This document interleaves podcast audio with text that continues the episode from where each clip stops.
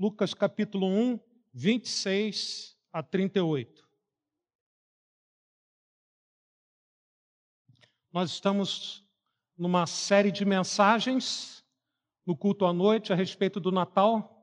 Cada um de nós, pastores, vamos ter a oportunidade de compartilhar algo que está no nosso coração. Eu tenho esse privilégio hoje à noite. Então, nós vamos ler.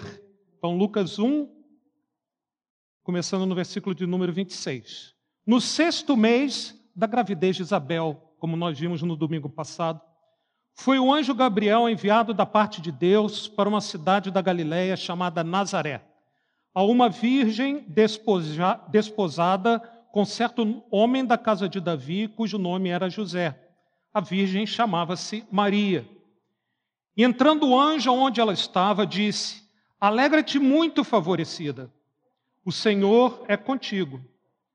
Ela, porém, ao ouvir esta palavra, perturbou-se muito e pôs-se a pensar no que significaria esta saudação. Mas o anjo lhe disse: Maria, não temas, porque achaste graça diante de Deus. Eis que conceberás e darás à luz um filho a quem chamarás pelo nome de Jesus. Este será grande e será chamado Filho do Altíssimo. Deus, o Senhor, lhe dará o trono de Davi, seu pai ele reinará para sempre sobre a casa de Jacó, e o seu reinado não terá fim. Então disse Maria ao anjo: Como será isto, pois não tenho relação com homem algum? Respondeu-lhe o anjo: Descerá sobre ti o Espírito Santo, e o poder do Altíssimo te envolverá com a sua sombra. Por isso também o ente santo que há de nascer será chamado Filho de Deus. Isabel, tua parenta, igualmente concebeu um filho na sua velhice, sendo este já o sexto mês para aquela que diziam ser estéril. Porque para Deus não haverá impossíveis em todas as suas promessas. Então disse Maria: Aqui está a serva do Senhor, que se cumpra em mim conforme a tua palavra. E o anjo se ausentou dela. Convido você a baixar sua cabeça e a juntos buscarmos a presença do Senhor em oração. Senhor Deus, aqui nós estamos, Pai.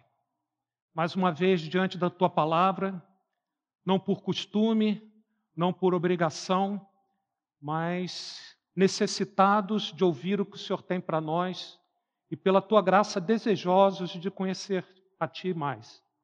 Então pedimos que o Senhor então nessa noite venha nos abençoar, que teu espírito tenha liberdade, Pai, de falar aos nossos corações aquilo que é tua vontade que a graça do Senhor nos capacite a viver segundo ela. Abençoa cada um na sua necessidade, a começar por mim mesmo, Pai. Nós oramos no nome do Senhor Jesus. Amém. Maria tem sido uma figura controvérsia para nós cristãos brasileiros, não é mesmo? Se por um lado a tradição católica romana super enfatiza o papel de Maria dentro do plano divino, inclusive atribuindo características que nós não encontramos na Bíblia, por outro lado, a tradição protestante evangélica, em resposta até essa ênfase católica, não tem corretamente percebido e atribuído o valor que Maria tem dentro do plano do Senhor. Alguns colocam Maria num patamar semelhante a de Jesus. Outros consideram quase como se fosse uma figura prejudicial. Então, aquela balança de um lado, uma super ênfase na pessoa de Maria, outra uma desconfiança. Nós precisamos de uma visão equilibrada em relação a Maria, porque a fé de Maria nos desafia a uma vida de intimidade e de confiança em Deus, que nos torna úteis para sermos usados pelo Senhor em seu gracioso plano. Essa então é aquela frase que resume a mensagem de hoje. Então, se você não prestar atenção em mais nada, que o Senhor possa conceder graça da gente guardar no coração isso. A fé de Maria nos desafia a uma vida de intimidade e de confiança em Deus, que nos torna úteis para sermos usados pelo Senhor dentro do seu gracioso plano. Como era a vida de Maria até o momento em que aquele anjo lhe apareceu? Maria morava então na cidade chamada Nazaré, que é ao norte de Israel, na região conhecida como Galiléia, em torno de 150 quilômetros ao norte de Jerusalém. Nazaré ficava numa importante é, rota comercial, Na verdade, era próxima de uma grande metrópole chamada Séforis. Eu fiz um paralelo. Se você pensar em Jerusalém como sendo São Paulo, Séforis como sendo São José dos Campos, Nazaré era praticamente Jacareí. Mas não fique desanimado se você é de Jacareí, porque era onde, né, onde estava a mãe do Messias, estava ali. Então, nós encontramos ali em Nazaré.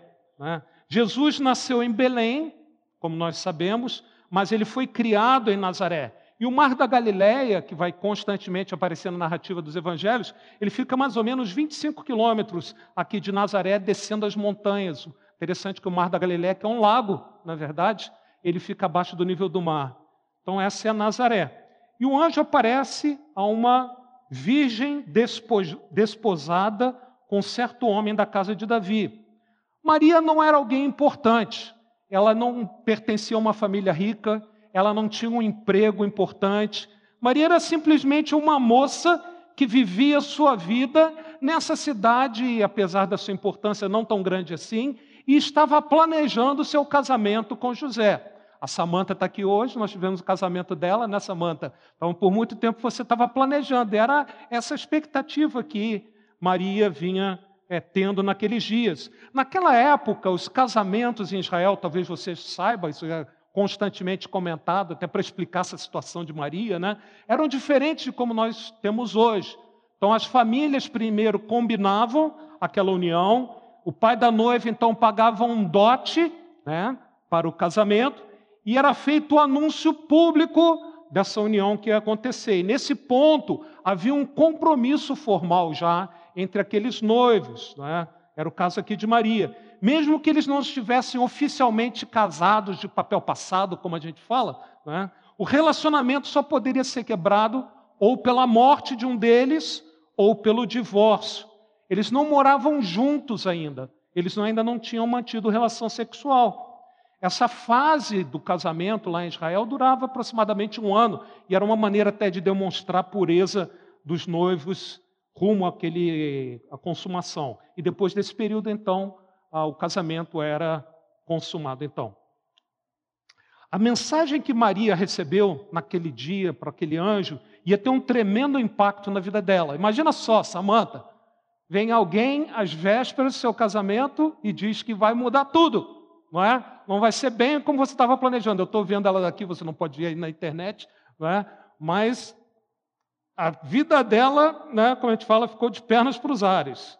O dia havia começado normal, como qualquer outro dela, mesmo com aquela expectativa, mas aquela visita do anjo, então, mudou tudo.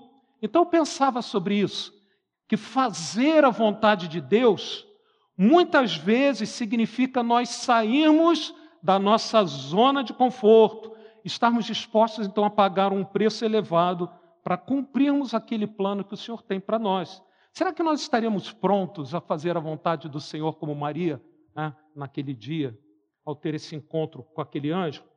Quem era aquele anjo, então? Nós não sabemos muito a respeito dos anjos. Nós sabemos que eles são seres celestiais, sabemos que são poderosos, eles são mensageiros e agentes da vontade de Deus, eles fazem aquilo que o Senhor manda.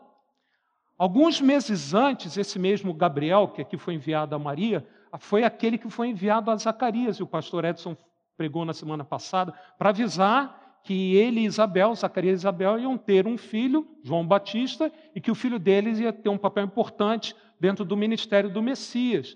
Aliás, 500 anos, mais de 500 anos antes, o mesmo Gabriel havia aparecido para Daniel, pelo menos duas vezes, trazendo assim importantes revelações a respeito do futuro de Israel e, na verdade, do futuro do mundo como um todo. Então, toda vez que Gabriel aparece nas Escrituras, presta atenção que tem alguma mensagem muito importante, especialmente aqui no caso de Maria. Então, nós vamos ver com calma o texto, né? É, começando pela saudação do anjo, lá no versículo 28. Ele começa dizendo assim: Alegra-te muito, alegra-te muito favorecida. Então, em outra tradução, alegra-te, agraciada. Não é? Zacarias não recebeu essa saudação. Maria era muito agraciada. Em outra tradução, ela era altamente favorecida por Deus. Em Efésios, lá no livro de Efésios, escrito pelo apóstolo Paulo, essa mesma expressão é usada quando Paulo fala da gloriosa graça a qual Deus nos deu gratuitamente no amado em Jesus. Então, essa graça recebida por Maria, altamente agraciada, essa graça recebida por Maria é a mesma graça que é concedida a cada crente no momento da sua conversão, não por qualquer mérito nosso. Ela era altamente favorecida por Deus, sem nenhum merecimento dela própria. Assim como você, assim como eu também somos. Maria, assim como nós, somos recipientes do tremendo favor vindo de Deus. Mais uma vez eu parei e tive que pensar a esse respeito. Será que, como Maria, nós ainda ficamos maravilhados por ouvirmos de Deus dizer para nós que nós somos altamente favorecidos? Ou será que nós já nos acostumamos a saber que nós somos agraciados por Deus? Então, que Deus conceda que a gente possa sempre ficar de boca aberta quando nós nos lembramos que nós somos altamente favorecidos, agraciados pelo Senhor. E o anjo acrescenta: O Senhor é contigo. Há uma frase bem curta e simples, mas que diferença isso faz na vida de todos nós. O soberano, o dono de tudo, aquele que tudo controla, está bem atento e perto de ti, Maria. O Senhor é contigo. Não te abandonou, nem vai te abandonar. Muitos povos adoram deuses falsos, distantes, alheios a tudo que acontece aí. Aliás, pior até, muitos desses deuses são vingativos, ciumentos. Nosso Deus não é assim. Um dos nomes atribuídos a Jesus, aliás, talvez o nome que eu mais me toca pessoalmente é Emanuel, Deus conosco. Eu querer estar com Deus, eu acho que qualquer pessoa que compreende o quanto necessita de Deus quer. Agora, Deus querer estar comigo, isso nunca me deixa assim, eu nunca me acostumo com essa ideia. Deus deseja estar conosco. O Senhor é o bom pastor que está conosco em todos os dias, nos dias bons, nos dias maus, onde, nos dias onde tudo dá certo e nos dias onde tudo dá errado, no vale da sombra da morte, como diz no Salmo 23. Deus não está ocasionalmente conosco. Deus é conosco. Todo aquele que recebe de Deus uma tarefa, como Maria que vai receber, pode estar certo da presença e do auxílio de Deus para cumpri-la. Deus sempre é presente e capacita aqueles que Ele chama para cumprir uma determinada missão. Aliás, também séculos antes, outro homem que a Bíblia nos fala, Gideão, recebeu uma visita de um anjo também, e esse anjo disse para ele lá em Juízes 6,12 está escrito: O Senhor está com você, poderoso guerreiro. Que diferença isso faz? Ouvir do Senhor, eu sou contigo. Vai em frente, cumpre a missão, cumpre a missão. Isso foi verdade para Gideão, isso foi verdade para Maria, Irmão, glória a Deus. Isso é verdade para todo verdadeiro filho de Deus, todo cristão verdadeiro. O Senhor é contigo. Na nossa fraqueza, na nossa imperfeição, Deus revela a sua graça, seu poder, o seu amor. Ele é conosco. Eu espero que dentro aí de, do seu coração você esteja dizendo amém. É isso mesmo. Amém. E qual foi a reação de Maria ao aparecimento e à saudação do anjo. Nós vamos ver isso do versículo 29 ao 38. Maria não esperava ver um anjo, muito menos receber o favor especial do Senhor, aqui como foi na saudação. Algumas vezes as pessoas, algumas vezes nós, achamos que Deus está meio atrasado em mostrar algum favor para nós. do tipo assim, já era tempo do Senhor, do Senhor aparecer e dizer: Eu sou contigo. Será que eu tenho estado impaciente com Deus, cobrando de Deus que Ele se manifeste e diga o que na verdade Ele já tem dito através da, tua da Sua palavra? E nós podemos então é, nos aquecer nessa promessa dele? Então, para Maria, tudo era surpreendente. E a reação de Maria, nós vamos ver a partir de agora, né, é, pode ser resumida em três momentos. Três momentos que, no fundo, revelam também a honestidade de Maria e a sua humildade diante de Deus. E esses momentos são aqueles que estão listados aí na tela, e eu acho que aí na internet também. Primeiro, um momento de perturbação, ela fica muito agitada. Depois, um momento de dúvida, que ela não entende exatamente o que está sendo dito. E, finalmente, um momento de entrega. Maria ficou perturbada com a saudação do anjo. Lá no versículo 29 nós lemos. Ela, porém, ao ouvir essa palavra, perturbou-se muito, ficou muito agitada, em outra tradição, e pôs-se a pensar no que significaria essa saudação. Mas o anjo lhe disse: Maria, não temas, porque achaste graça diante de Deus. Qual seria a sua reação se um anjo aparecesse na sua presença? Não é? é fácil a gente julgar a reação dos outros como deveriam ser, mas qual seria a sua reação se você visse uma manifestação sobrenatural de Deus diante de você, como Maria presenciou aqui? Diante do sobrenatural, irmãos, nós ficamos muito agitados, na verdade, nós ficamos com medo. Nós ficamos com medo. Nós nos sentimos ameaçados por aquilo que, inclusive, nós não entendemos bem. Medo pela nossa fragilidade, nós entendemos a diferença do que acontece ali, quem nós somos e quem está se manifestando ali para nós, mesmo um anjo. Medo também pela nossa imperfeição. Né? A gente olha para nós mesmos e fala, quem sou eu né, para o Senhor vir e falar comigo? Não é à toa que tantas vezes Deus, quando começa a interagir conosco, com os personagens da Bíblia, o que, que ele fala? Não tenham medo. Era constante nas aparições de Jesus ressuscitado ele começar dizendo: Sou eu, não tenham medo. Então, quando a gente compreende que Ele é o nosso coração, então se acalma. Louvado seja o Senhor, que a base do nosso relacionamento com Deus não é o medo pela nossa imperfeição, mas a base do nosso relacionamento com Ele é o amor que Ele tem por nós. É sobre isso que nós lemos lá na primeira carta de João, quando ele escreve: Vejam como é grande o amor que o Pai nos concedeu, que fôssemos chamados filho de Deus. Nós conhecemos o amor que Deus tem por nós e confiamos neste amor. Em qual amor? Meu por Ele? Não dele por nós. No amor não há medo. Pelo contrário, o perfeito amor expulsa o medo. Aquele que tem medo não está aperfeiçoado no amor. Nós amamos porque ele nos amou primeiro. Então, como Maria, nós achamos graça diante do Senhor e o nosso coração então tranquiliza, se tranquiliza nisso. Ao passar da perturbação, nesse momento inicial com a interação com o anjo, nós vemos uma dúvida vem ao coração de Maria quanto à mensagem do anjo. O anjo Gabriel então dá a notícia surpreendente ali para Maria.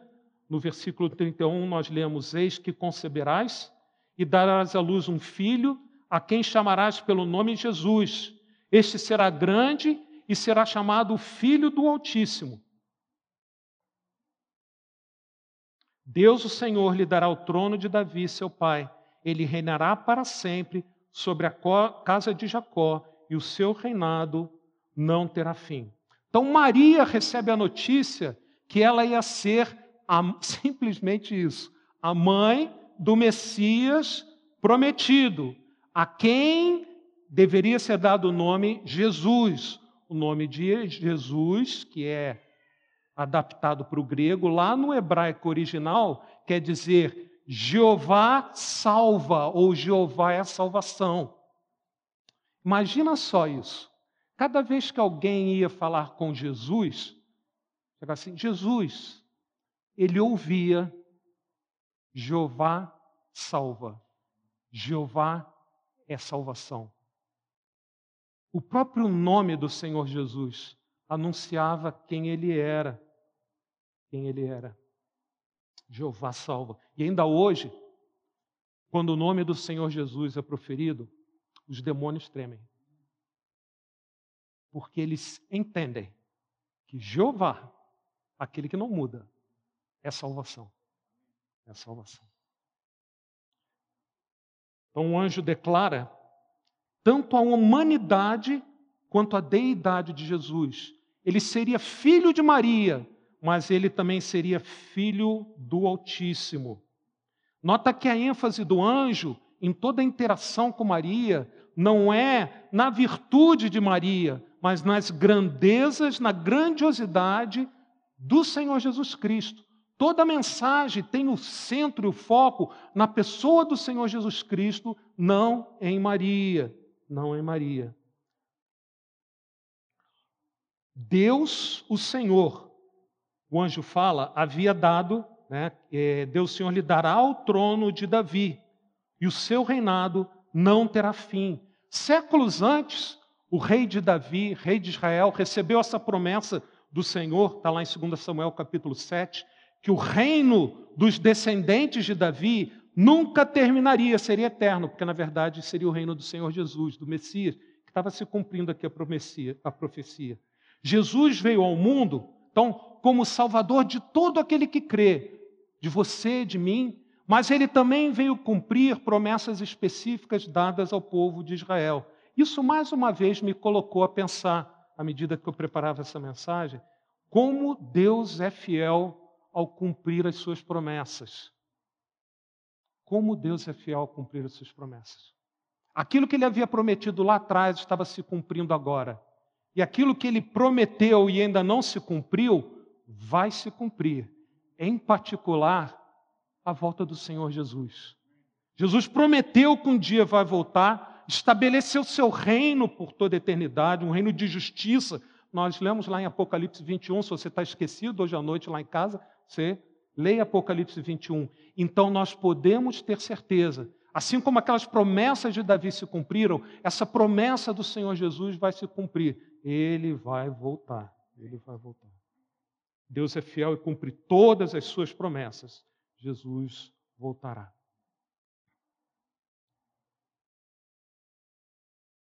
E o anjo continua explicando na Maria, na verdade, aquilo que é inexplicável, né? Que o nascimento de Jesus seria um milagre, uma intervenção direta de Deus no curso da natureza. Lá no versículo 35, nós lemos assim: Respondeu o anjo: Descerá sobre ti o Espírito Santo e o poder do Altíssimo te envolverá com a sua sombra. Por isso também o ente santo que é de nascer será chamado filho de Deus. A pergunta que Maria fez sobre como aquelas coisas iriam acontecer não, é, não tinha como base a incredulidade de Maria. Maria acreditava, cria que aquilo ia se de fato acontecer. Como outros ali em Israel, ela esperava o Messias, ela já esperava o Messias. Mas ela ficou assim, sem entender, perplexa, né? Porque ela era uma virgem. E aqui o anjo dizia que ela seria mãe. Mesmo que lá em Isaías capítulo 7 havia sido já profetizado que a virgem ia dar à luz. Mas Maria não entendeu exatamente o que o anjo estava querendo dizer com tudo isso. E muitas vezes, muitas vezes, nós temos dúvidas a respeito de coisas referentes ao Senhor que nós lemos na palavra e não entendemos muito bem. Muitas vezes até nós cobramos uns dos outros que simplesmente nós acreditemos naquilo que o Senhor fala, sem qualquer sombra de dúvida. Mas eu vendo aqui como Maria abriu seu coração ali para o anjo, para entender o que estava acontecendo, eu vejo como Deus parece que tem muito mais paciência conosco do que nós temos paciência uns com os outros, né? Maria então coloca sua dúvida, não com base na incredulidade, mas uma dúvida honesta, como seria aquilo? Então, irmão, exponha a sua dúvida ao Senhor, não tenha vergonha. Coloque aquilo que no seu coração você não entende bem diante do Senhor, mas coloque não com base na incredulidade. se Deus vai ou não cumprir o que ele fala. Não coloque em dúvida a capacidade de Deus cumprir o que ele fala para nós, mas tenha essa liberdade, coloque sua dúvida, como Maria colocou aqui. Porque, na verdade, é, ainda que o anjo falou que o poder do Altíssimo te envolverá, eu me esqueço aqui de passar né, a, no, no PowerPoint. Deus tem muita paciência conosco, né? Então, o anjo explica para ela que a, a, o poder do Altíssimo te envolverá com a sua sombra e o ente que há de nascer, ente santo, diz aqui, será chamado Filho de Deus. Para e pensa um pouco. Deus é onipresente. Então não é um fato de que Deus não estava presente ali com Maria. Se você quiser entender um pouco aquilo que a gente não entende, na verdade, em todos os detalhes, né? não tenha vergonha de dizer isso, pensa um pouco o que acontecia lá no tabernáculo, no templo, quando a glória do Senhor se manifestava e, como falava que descia sobre o tabernáculo, sobre o templo. Aqui é uma linguagem semelhante. Assim como Jeová manifestava sua presença no Santo dos Santos, a presença do Senhor se manifestaria sobre Maria, e sem nenhuma ação humana a criança ia ser gerada. Sem nenhuma ação humana a criança ia ser gerada. E era essencial, não podia ser de outra maneira que fosse bem assim. Tinha que ser deixado bem claro que aquele nascimento era um milagre único em toda a história da humanidade. O anjo explica: o bebê é um ente santo, alguém completamente puro, sem pecado. E o interessante é o seguinte: não é apenas porque ele nasceu de uma virgem, ele é um ente santo porque, na verdade, ele é a segunda pessoa da Trindade, que de uma maneira que nós não entendemos, agora era feita em carne. Então, não é o fato de Maria ter a criança ainda virgem que fez de Jesus santo. Jesus, nesse mistério que é a Trindade, sempre foi e sempre será santo. A segunda pessoa da Trindade agora era manifestada fisicamente ao mundo em forma humana. Por isso mesmo, Jesus pode ser salvação de Deus para conosco. Tem dois versículos que deixam bem clara essa obra de Jesus. Deus tornou pecado por nós aquele que não tinha pecado, para que nele nos tornássemos justiça de Deus. Então, aquele ente santo que nasceu ali de Maria, pela ação direta de Deus, de uma maneira que a gente não compreende tudo, não é? como Maria também não compreendeu, não é? Esse ente santo ia tomar sobre si o nosso pecado, para que a sua santidade pudesse ser então colocada sobre nós. É uma troca, irmãos, que foi feita. A justiça e a santidade do Senhor Jesus pelo pecado e a corrupção nossa. Deus tornou pecado por nós aquele que não tinha pecado, para que nele nos tornássemos justiça de Deus. E 1 Pedro fala que ele, Jesus, levou em seu corpo os nossos pecados sobre o madeiro, a fim de que morrêssemos para os pecados. Já seria muito bom isso, né? Mas não para aqui. E vivêssemos para a justiça. Por suas feridas foram fomos curados. Irmãos, Jesus sofreu o que sofreu para que nós recebêssemos vidas e cura, cura espiritual completa. Então houve uma troca. Aquele ente santo que nasceu ali de Maria estava destinado a cumprir esse papel que o próprio Deus, feito carne, recebendo sobre si aquilo que nós deveríamos receber, que é a punição pelos nossos pecados, e trazendo sobre nós o perdão, a justiça, vida, uma vida eterna junto com o Senhor. Teve um certo pastor alemão, eu coloquei aqui, não, ali, chamado Dietrich Bonhoeffer. Ele deu a sua vida na época da Alemanha nazista. Ele não se submeteu a tudo aquilo que aconteceu lá. É? E ele escreveu, esse pastor, você conhece a vida dele, muitas coisas importantes ele escreveu, mas ele escreveu assim: se Jesus Cristo não fosse verdadeiramente Deus, como ele poderia nos ajudar? Somente Deus poderia fazer alguma coisa tão impossível quanto essa, essa troca da injustiça pela justiça. Mas ele continua: se Jesus não fosse verdadeiramente homem, como poderia ajudar a nós? Identidade perfeita conosco e com Deus. Então, o ente santo que nasceu de Maria ia cumprir todo esse papel. E o anjo termina, então, a mensagem para Maria com uma palavra de encorajamento. Sua parente Isabel, de idade avançada, aquela que diziam ser estéril, também estava grávida, provando lá no versículo 37, para Deus não haverá impossíveis em todas as suas promessas. Semana passada o pastor Edson aqui falou sobre as implicações importantes do fato de Maria ser parente de Isabel quanto ao sacerdócio de Cristo, o fato dele estar ligado tanto à tribo de Judá quanto à tribo de Levi. Isso é muito importante, mas eu gostaria de chamar a sua atenção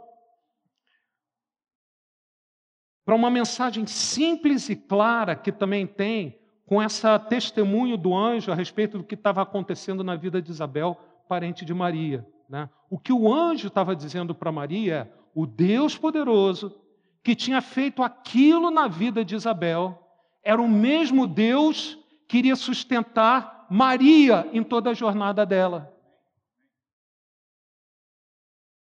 Irmão, minha irmã, a ação de Deus na vida das outras pessoas nos encoraja a nós próprios a continuarmos, a seguir adiante, a sermos obedientes ao plano do Senhor.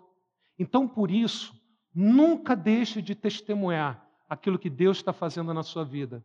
Talvez você seja a Isabel que vai trazer ânimo para alguma pessoa que esteja também atravessando um momento de desafio e uma missão importante. Então nós devemos testemunhar uns aos outros, porque isso é uma palavra de encorajamento a todos nós crermos. Então nós varremos aqui rapidamente, ou desculpe eu ter corrido, né, todo o texto, porque eu queria focar a minha atenção.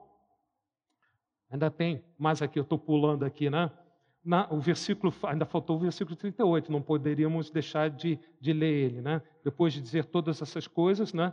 Disse Maria: Aqui está a serva do Senhor, que se cumpra em mim conforme a tua palavra. Cumpra em mim conforme a tua palavra. Então, Maria, voluntariamente, de bom grado, depois de ouvir aquela saudação, de ficar perturbada, de ouvir palavras de afirmação do anjo a respeito da graça de Deus sobre ela, depois de ter tido liberdade de colocar sua dúvida diante daquele anjo que ela não, ela cria que o Senhor ia fazer, mas não entendia como ser e receber aquela explicação. Então ela se entrega, como fala aqui, voluntariamente, de bom grado, né? Ela creu, apesar de humanamente ser algo impossível e apesar das suas consequências. Apesar das suas consequências. Ela não compreendia tudo, Maria deu um passo de fé aqui. É interessante que ela não parou para pensar. Ela não pediu um tempo para o anjo. Surpreendentemente, ela nem foi consultar o pastor para ver se ela devia fazer aquilo.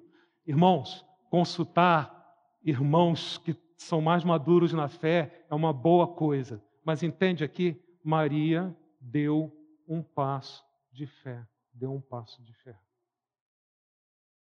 E Deus é glorificado toda vez que nós agimos assim. Quando nós escutamos algo que Ele nos chama a fazer. E mesmo nos sentindo fracos, e mesmo tendo algumas dúvidas, nos dispomos e confiamos que Ele é poderoso para cumprir o que Ele vai ter prometido e nos chama a fazer. Então Deus é glorificado quando agimos como Maria. Agora sim, né? já estava me esquecendo dessa parte mais importante. Mas eu queria, nesse ponto que eu estava estudando o texto, eu parei um pouco, eu falei, deixa eu dar um passo para trás. Você já fez isso? Eu gosto de fazer no meu agrupe, lá no grupo pequeno, né? Eu falo, vamos ler aqui. Aí depois, vamos fechar a Bíblia. O que, que nós lemos, né? Então a gente vê aquilo que ficou assim de marcante e depois a gente mergulha novamente no estudo da palavra. Então, eu queria trazer para vocês três lições, três verdades que eu tirei para a minha vida. E eu quero compartilhar com vocês, porque eu creio que vai desafiar vocês também. Três verdades que eu aprendo com Maria. A primeira delas, que a intimidade com Deus abre as portas para uma vida extraordinária. Deixa eu repetir. A intimidade com Deus abre as portas para uma vida extraordinária. Ninguém quer desperdiçar sua vida, não é mesmo?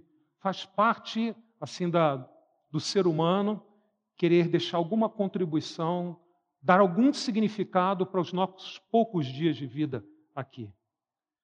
Maria tinha um relacionamento com Deus antes de receber a, vida, a visita do anjo.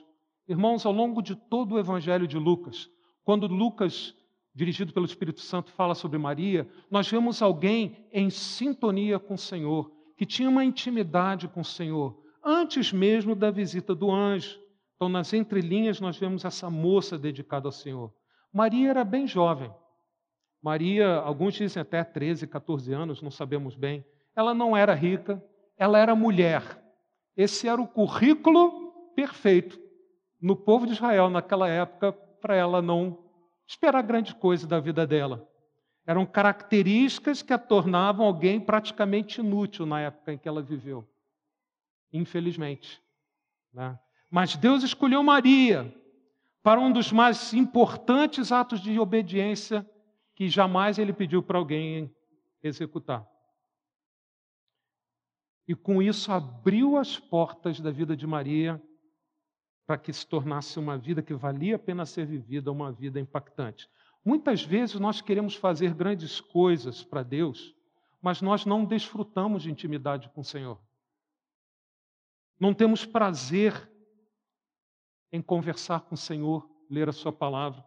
Nós não temos a noção da prioridade que é Jesus na nossa vida, como uma outra Maria, aquela de Lucas 10, lembra a irmã de Lázaro? Naquele dia ela teve, compreendeu que Jesus era o mais importante. Muitas vezes a gente quer que nossa vida tenha algum significado, inclusive dentro da obra de Deus, mas não temos essa vida de intimidade com o Senhor. Você pode se sentir pequeno, limitado, um candidato improvável é? a ser usado por Deus, mas se você tiver uma vida próxima do Senhor, Confiar no Senhor naquilo que Ele te disser, naquilo que Ele mandar você fazer, você vai se surpreender com como a sua vida pode sair do ordinário para o extraordinário. Alguém já falou que a aventura mais radical que alguém pode ter na sua vida não é ir lá em Socorro ou daquelas é, aquelas cidades ali do sul de Minas fazer um rapel alguma coisa, é seguir Jesus. Então, a intimidade com Deus, irmãos, abre as portas para uma vida extraordinária. O que aconteceu com Maria. Mas eu tirei uma outra lição também. Há custos que devem ser pagos numa vida de consagração ao Senhor. Há custos que devem ser pagos numa vida de consagração ao Senhor. Maria era um vaso disposto e útil. Ela buscava a glória do Senhor sendo obediente. Isso aqui não era só questão do casamento dela, não, irmãos. Logo após o nascimento de Maria, hoje de manhã o pastor Fábio mencionou que Simeão profetizou a respeito de quem seria Jesus. É? Ele disse que este, lá em Lucas capítulo 2, este menino está destinado a causar a queda e o soerguimento de muitos de Israel. Mas ele continua a profecia se dirigindo para Maria e para José também, que estava com ela, mas especialmente para Maria. Quanto a você, Maria, uma espada atravessará a sua alma. Muitas vezes nós queremos fazer grandes coisas para o Senhor, mas nós não estamos dispostos a pagar o preço necessário, o preço que implica isso. Porque há coisas mais importantes para nós. É verdade na minha vida, eu creio que é verdade na sua vida também, irmã. Nosso coração é dividido. O custo que nós somos chamados a pagar é maior do que nós estamos dispostos a pagar. Maria tem sido elogiada através das gerações, até como a gente falou no começo, super enfatizada às vezes, como aquela moça que alcançou o favor de Deus. Mas Preste atenção, o passo de fé de Maria, que ela deu por amor a, a, ao Senhor, a Jeová, foi dado sem nenhuma garantia de prêmios imediatos. Não foi nada prometido a Maria que a sua vida vai ser uma beleza agora, porque o Messias vai nascer de você. Pelo contrário, quase na sequência ela recebe profecias a respeito da dificuldade que seria a vida dela.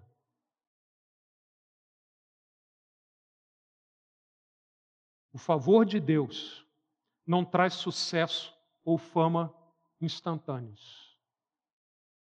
Me lembro agora que o Senhor nos chama a nos humilharmos na presença dEle, para que um dia então nós sermos exaltados. O favor de Deus não traz sucesso ou fama instantâneos. Para Maria, obedecer teve um preço alto. Eu não vou entrar aqui em detalhes. Ela poderia até ser apedrejado por aquilo que acontecia lá, mas é lógico que Deus iria guardar para isso não acontecer. Mas o preço que ela teve que pagar foi alto. Quando, ao obedecermos a Deus, nós enfrentarmos dificuldade, irmãos, eu sei que você enfrenta, eu enfrento. Então, quando nós, por amor ao Senhor, entrarmos nessa vereda, nessa jornada de obedecer a Deus, e vierem as dificuldades, as tristezas, que vêm querer roubar a nossa esperança, nós fazemos bem em lembrar o exemplo de Maria e continuarmos em frente, e esperarmos com paciência o tempo do Senhor executar o seu plano nas nossas vidas. Então há custos que devem ser pagos numa vida de consagração ao Senhor. E a terceira e última lição que eu gostaria de deixar com vocês hoje à noite é essa aqui. Quando Jesus entra na vida de alguém, tudo se transforma. Quando Jesus entra na vida de alguém, tudo se transforma. Apesar das virtudes de Maria, mesmo da intimidade que ela tinha com Deus antes, o foco, o centro de tudo, de todas as atenções, da fala do anjo, não é Maria. É o nosso Deus que decidiu vir a esse mundo habitar entre nós na pessoa do Senhor Jesus Cristo. E Jesus veio. Entrou na vida de Maria. Quando Jesus entra na vida de alguém, tudo se transforma. Tudo se transforma. A gente pensa muito nas consequências imediatas para Maria relativas ao casamento, né? mas pensa só. A partir de agora, os objetivos de vida de Maria eram diferentes. Os sonhos de Maria eram diferentes. Suas decisões eram diferentes simplesmente tudo mudou. Jesus já entrou na tua vida?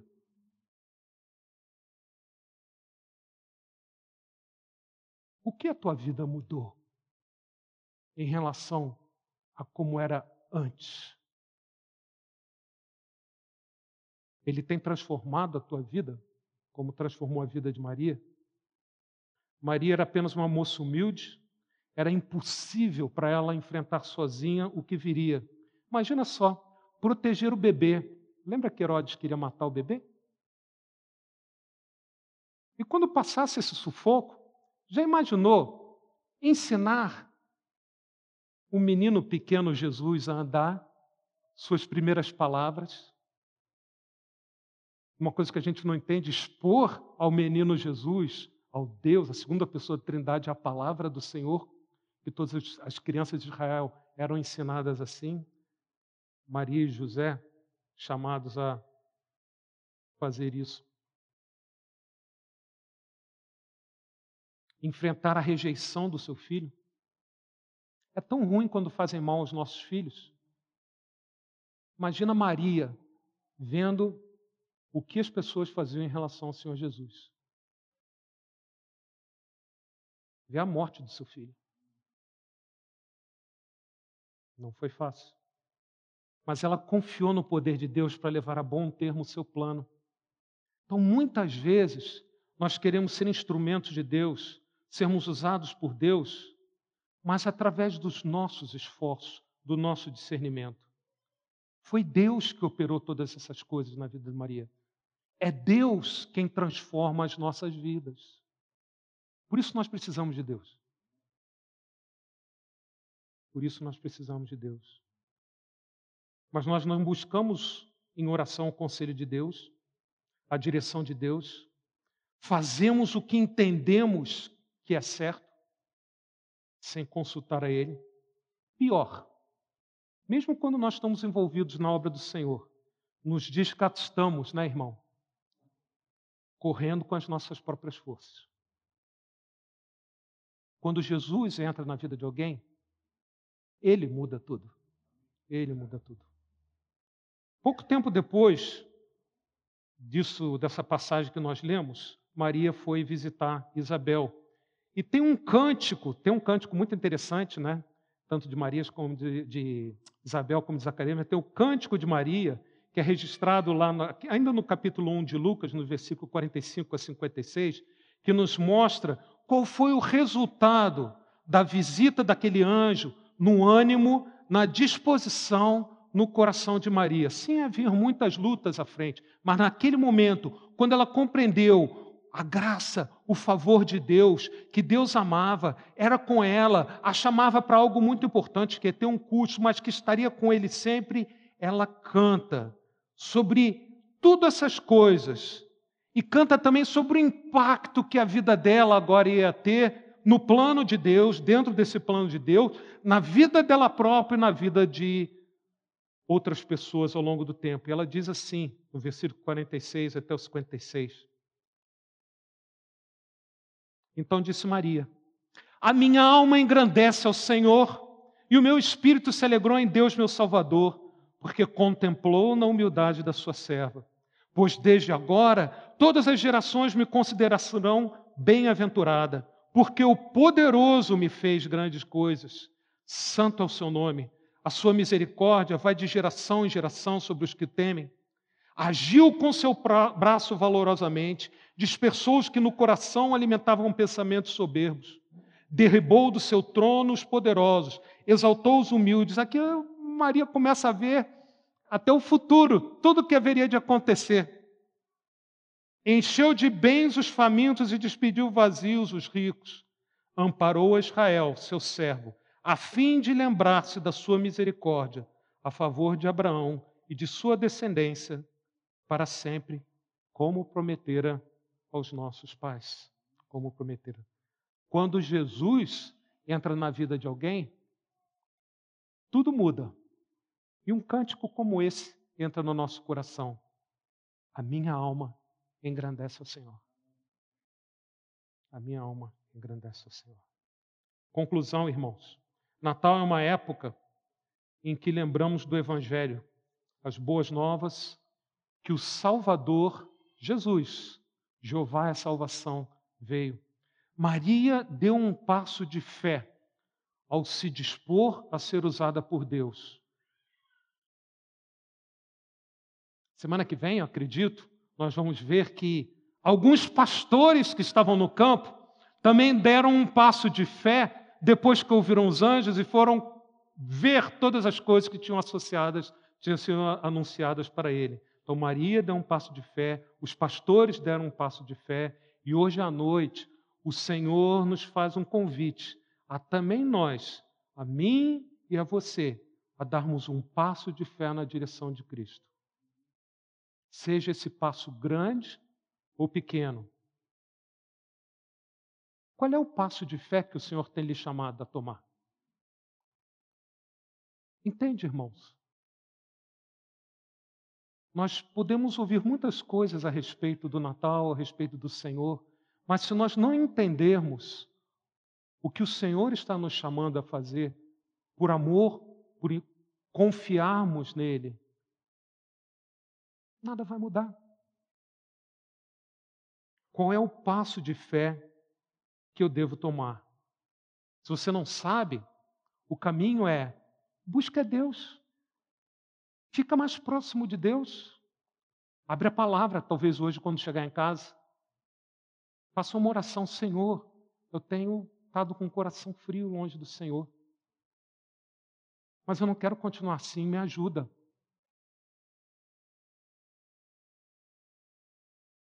E ele vai mostrar para você. Talvez não tudo que você precisa fazer na sua vida, mas com certeza o próximo passo que você precisa dar. Seja um passo grande, seja um passo pequeno. Irmãos, fé é ligado lá no âmago, intrinsecamente, a confiarmos em Deus. E é um tipo de confiança que norteia, que dirige nossas decisões e as nossas ações. Maria agiu por fé. Aqui está a serva do Senhor. Cumpra-se em mim conforme a tua palavra. Ela deu um passo gigantesco. Para mim e para você, é quase certo que não vai ser um passo tão grande como foi pedido para Maria dar, um passo tão fantástico. No entanto, é absolutamente igual na nossa incapacidade de darmos o passo por menor que seja que o Senhor nos chama a dar se não formos pela sua graça, pelo seu poder. Mas se nós nos dispusermos, nós com confiança buscarmos ao Senhor e dermos esse passo, glorificarmos a Deus naquilo que nos chama a fazer, nos tornando vasos úteis, úteis, nós vamos experimentar a graça do Senhor nas nossas vidas. Vamos ser transformados à sua semelhança. Vamos ficar mais parecidos com Jesus. Vamos ficar mais próximos de Jesus. Então, definitivamente, as três lições que eu tirei para mim dessas passagens aqui em Lucas capítulo 1. A intimidade com Deus abre as portas para uma vida extraordinária. Há custos que devem ser pagos numa vida de consagração ao Senhor. Quando Jesus entra na vida de alguém, tudo se transforma. Tudo se transforma. Ao longo dos séculos, as pessoas têm reagido de maneiras diferentes ao anúncio do nascimento de Jesus, narrado aqui em Lucas capítulo 1. A fé de Maria, ao ouvir o anúncio da vinda do Messias, nos desafia, então, a uma vida de intimidade e de confiança em Deus, que nos, apesar da nossa fraqueza, da nossa imperfeição, mas no poder do Senhor, nos torna úteis para sermos usados por Ele o seu gracioso plano, não só na nossa própria vida, mas para a bênção de outras pessoas também. Aquelas que são bem perto de nós, que nós amamos, e aquelas outras que nós iremos amar através do Senhor Jesus também. Baixe sua cabeça. Louvado seja o teu nome, Senhor. Mais uma vez te agradecemos pelo fato do Senhor permitir que nós tenhamos a tua palavra, possamos nos reunir e termos liberdade de conversar com coisas absolutamente essenciais. Mas, acima de tudo, graças te damos pelo teu Espírito que transforma a letra colocada aqui nos livros da Bíblia em vida para as nossas vidas, Senhor Deus. Senhor nos ajuda a aprender com Maria, meu Deus, a ter um coração disposto nas tuas mãos, Senhor Deus, que confia no Senhor. Permite-nos, Senhor Deus, a termos mais intimidade contigo. Precisamos do Senhor, Pai. O Senhor aqueça nosso coração. O Senhor nos ajude a vencer as nossas distrações, que possamos nos lembrar que a vida qual o Senhor nos chama, além de eterna, é uma vida que vale a pena ser vivida já hoje. Teu nome possa ser engrandecido, Senhor. Teu nome possa ser exaltado por tudo aquilo que o Senhor mesmo vai operar através dessa palavra que foi exposta hoje à noite. E é no nome do Senhor Jesus que nós oramos.